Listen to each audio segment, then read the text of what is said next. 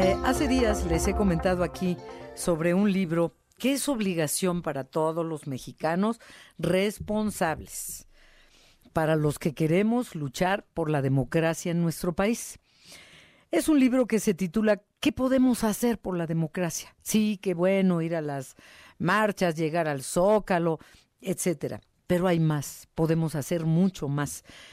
Este libro, ¿Qué podemos hacer por la democracia? Lo coordinan José Reynoso Núñez y mi querido y admirado Diego Valadez. Tengo en la línea telefónica al doctor José Reynoso Núñez, abogado y consultor electoral. Qué importante también escucharlo como consultor electoral. Doctor José Reynoso Núñez, hola, buenas tardes. Hola, buenas tardes Adriana, buenas tardes a todas las personas que nos escuchan y muchas gracias por el tiempo y el interés eh, de esta entrevista para este libro. Pues cómo no, qué barbaridad, y más en un proceso electoral cuando eh, en teoría arrancan hoy oficialmente las campañas, pero sabemos pues las trampas que todos se las ingenian todos y sobre todo el partido en el poder en la actualidad, hablando de este proceso electoral, pues para hacer de las suyas y empezar a promover a quien quieren y hacer lo que quieran. Pero después hablamos del INE y del tribunal, por favor.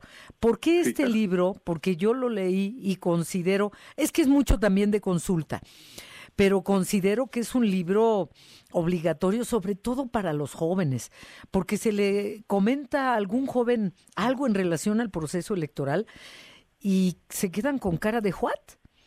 Eh, que, la democracia contra la autocracia, eh, las diferencias, eh, vivir, defender los valores de la democracia, la justicia electoral, el federalismo, el caciquismo, o sea, no tiene pierde, es un libro de consulta para tenerlo como una Biblia sin Jesús, digámoslo así, como dice, como dice aquella canción, ¿verdad? Eres una Biblia sin Jesús.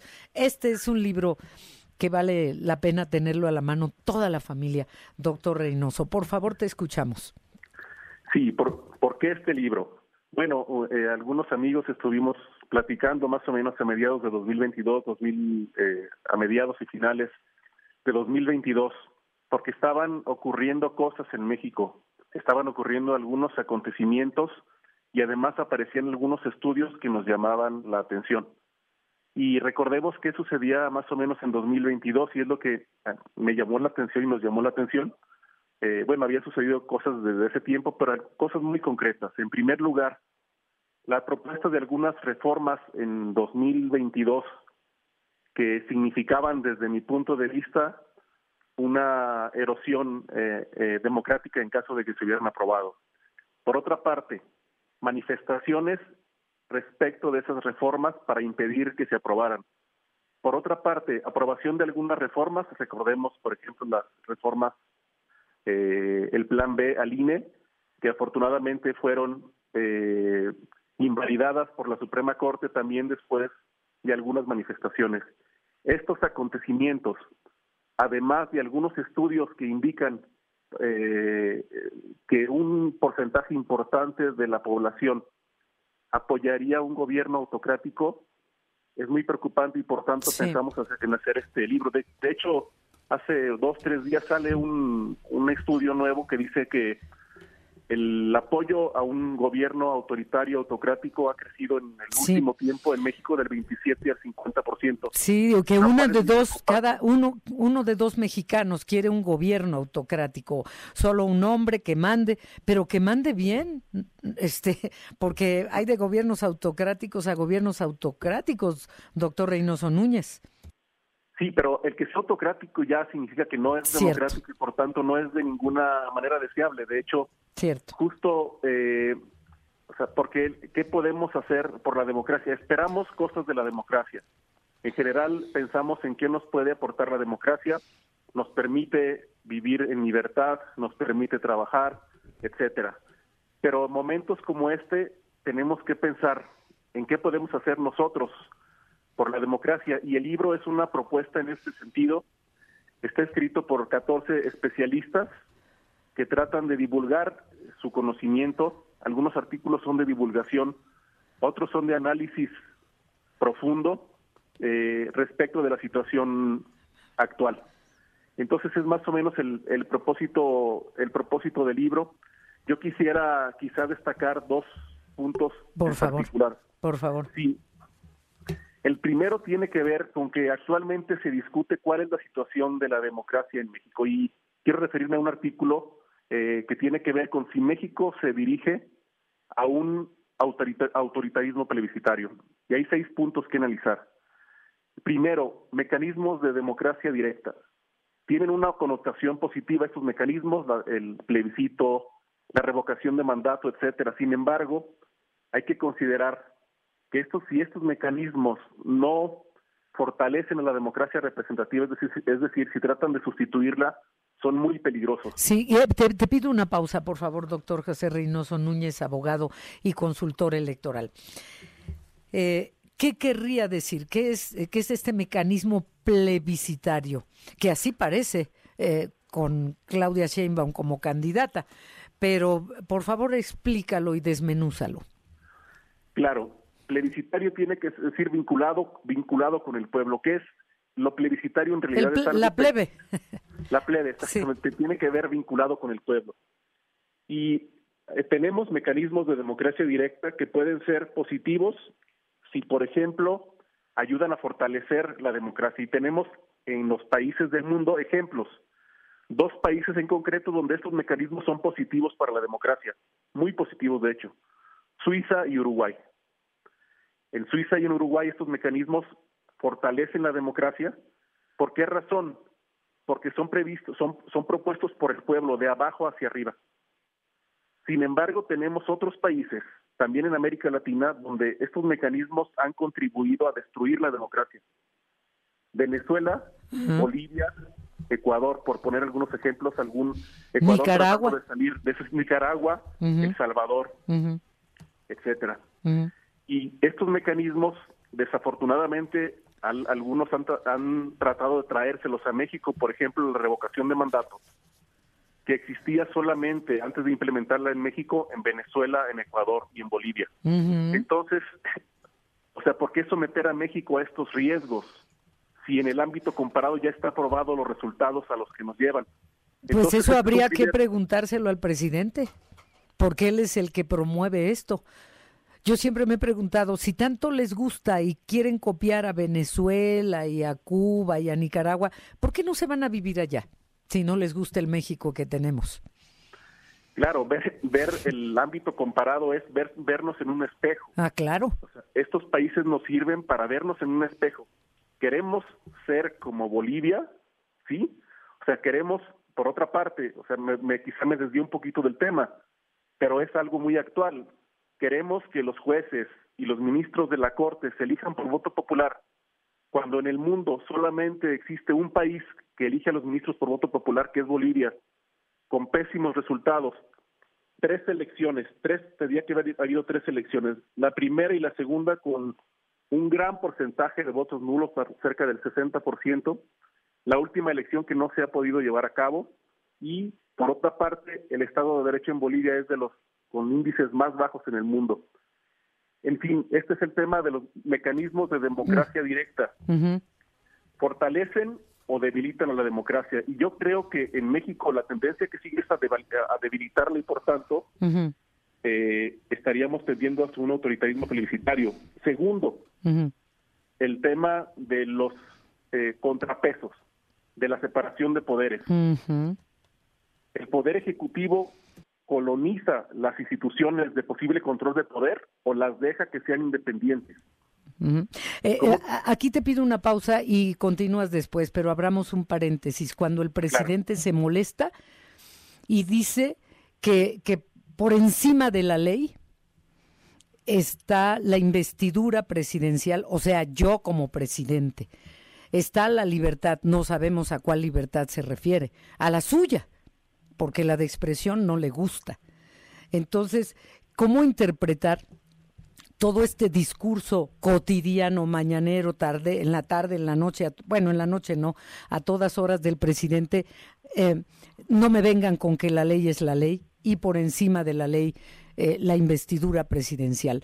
Y él mismo acaba de anunciar, ¿qué se puede hacer? Aquí también te lanzo una pregunta. El presidente acaba de, de anunciar que inicia una gira a nivel nacional. Está clarísimo, es una gira proselitista y está empezando y lo ha hecho desde el primer día o desde antes de que iniciara su mandato. Ya nos estaba convocando a, tomar la decisión de si se construía o no el aeropuerto y claro que resultó favorable para lo que él quería, también ya, ya lo sabemos. Pero en fin, el caso es, ¿qué se puede hacer por el, con el presidente cuando está todos los días por encima de la ley? Las leyes que tenemos ya no sirven, el tribunal ya no sirve, yo eh, contestaría eh, contestando primero la segunda pregunta. Por favor.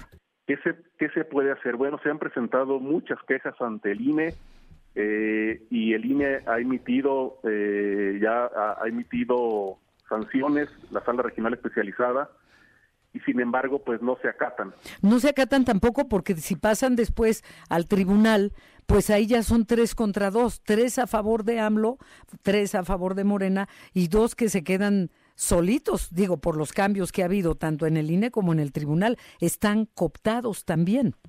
Eh, justo ese es el, tema que platicábamos ahorita. Se están cooptando los órganos que organizan las elecciones, se tiende a cooptarlos y se trata de tenerlos controlados. Y ese es otro punto que nos indica que nos dirigimos, si no hacemos algo urgentemente, hacia un autoritarismo plebiscitario. Ahora, respecto de estar por encima de la ley, bueno, eso es eso es una parte de la teoría clásica de la democracia, justo es el Estado de Derecho. Se trata de pasar de las personas a las instituciones, eso es algo básico que no se puede, eh, o sea, que no tiene ninguna razonabilidad. Eh, yo quisiera preguntar, preguntarnos, ¿qué tenemos, qué otra cosa tenemos que esperar para caer en la cuenta que efectivamente estamos frente a un régimen que se dirige hacia un régimen autoritario. ¿Qué otro acontecimiento, qué otra declaración, si hemos visto muchas a lo largo de este sexenio? O sea, ¿qué otra cosa tenemos que ver para recuperar la capacidad de asombro y de verdad tomar en cuenta que la elección, en esta elección nos estamos jugando la democracia? En esta elección no se trata de una elección entre derecha e izquierda, sino una elección entre democracia o autoritarismo.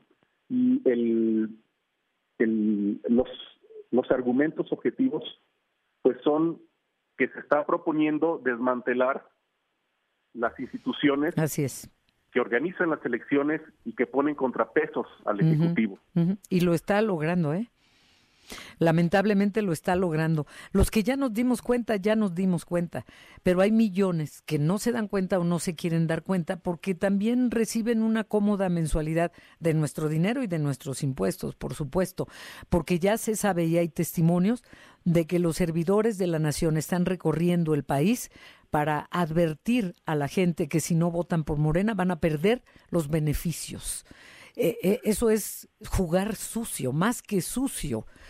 Y mucha gente ya se dio cuenta, pero hay otros que voltean para otro lado porque, porque hay familias que están beneficiadas entre el adulto mayor, la madre soltera, el estudiante, y que reciben una buena cantidad de dinero solo para votar por Morena en el momento que llegue.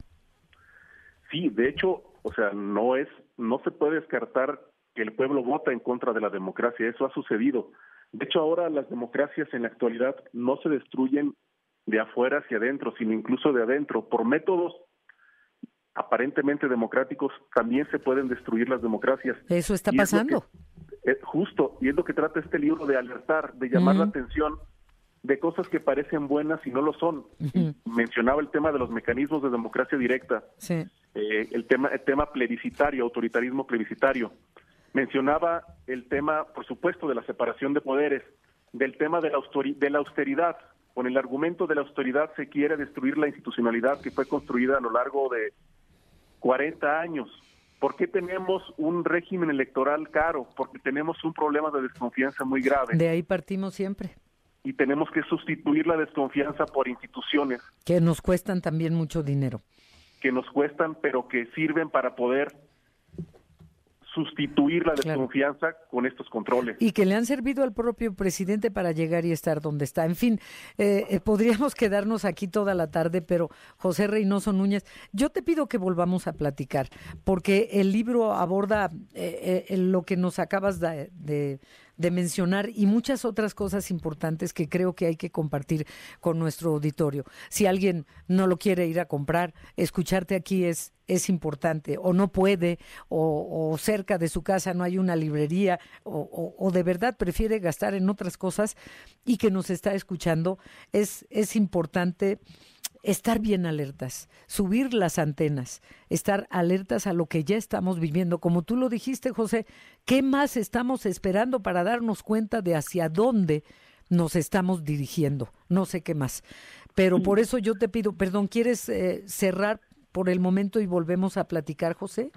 Claro que sí, sí, o sea, la eh, no vamos, no va a suceder de repente que va a dejar de salir el sol o algo, no va, no vamos a ver eso para que la democracia caiga. Mm. O sea, es algo que ya está sucediendo y que no podemos eh, perder eh, nuestra capacidad de asombro. Eso es lo que quisiera agregar.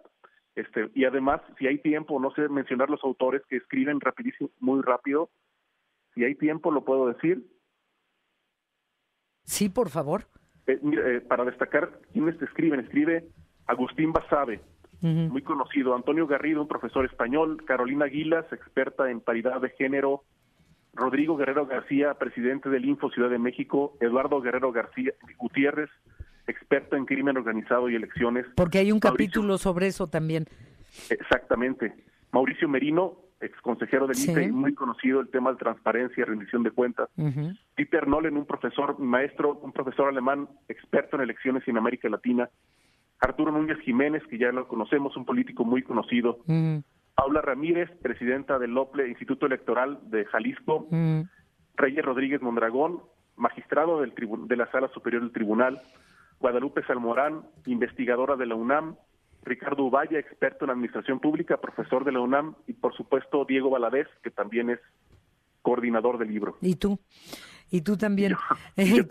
¿Qué podemos hacer por la democracia? Más de lo que nos imaginamos, no solo ir a la marcha cuando eh, somos convocados. José Reynoso Núñez, a quien están escuchando ustedes, y Diego Valadez son los coordinadores de este trabajo, que lo voy a tener aquí, decía de broma, como una Biblia sin Jesús, porque como consulta, de verdad, como consulta precisa para las dudas que, que, que, tenga nuestro auditorio y una servidora también. Está bien claro, sencillo y, y sobre todo el contenido de quienes colaboran aquí en, en este libro es más que útil para un momento crucial en la historia de México. O reaccionamos o reaccionamos. Doctor José Reynoso, pues te agradezco mucho tu tiempo y, y que sea pronto que volvamos a, a tenerte aquí en Enfoque, por favor. Al contrario, muchas gracias a Adriana, muchas gracias a las personas que nos escucharon. Y saludos al doctor Diego Valadez, por favor. Con todo gusto, claro que sí. Gracias, buenas tardes.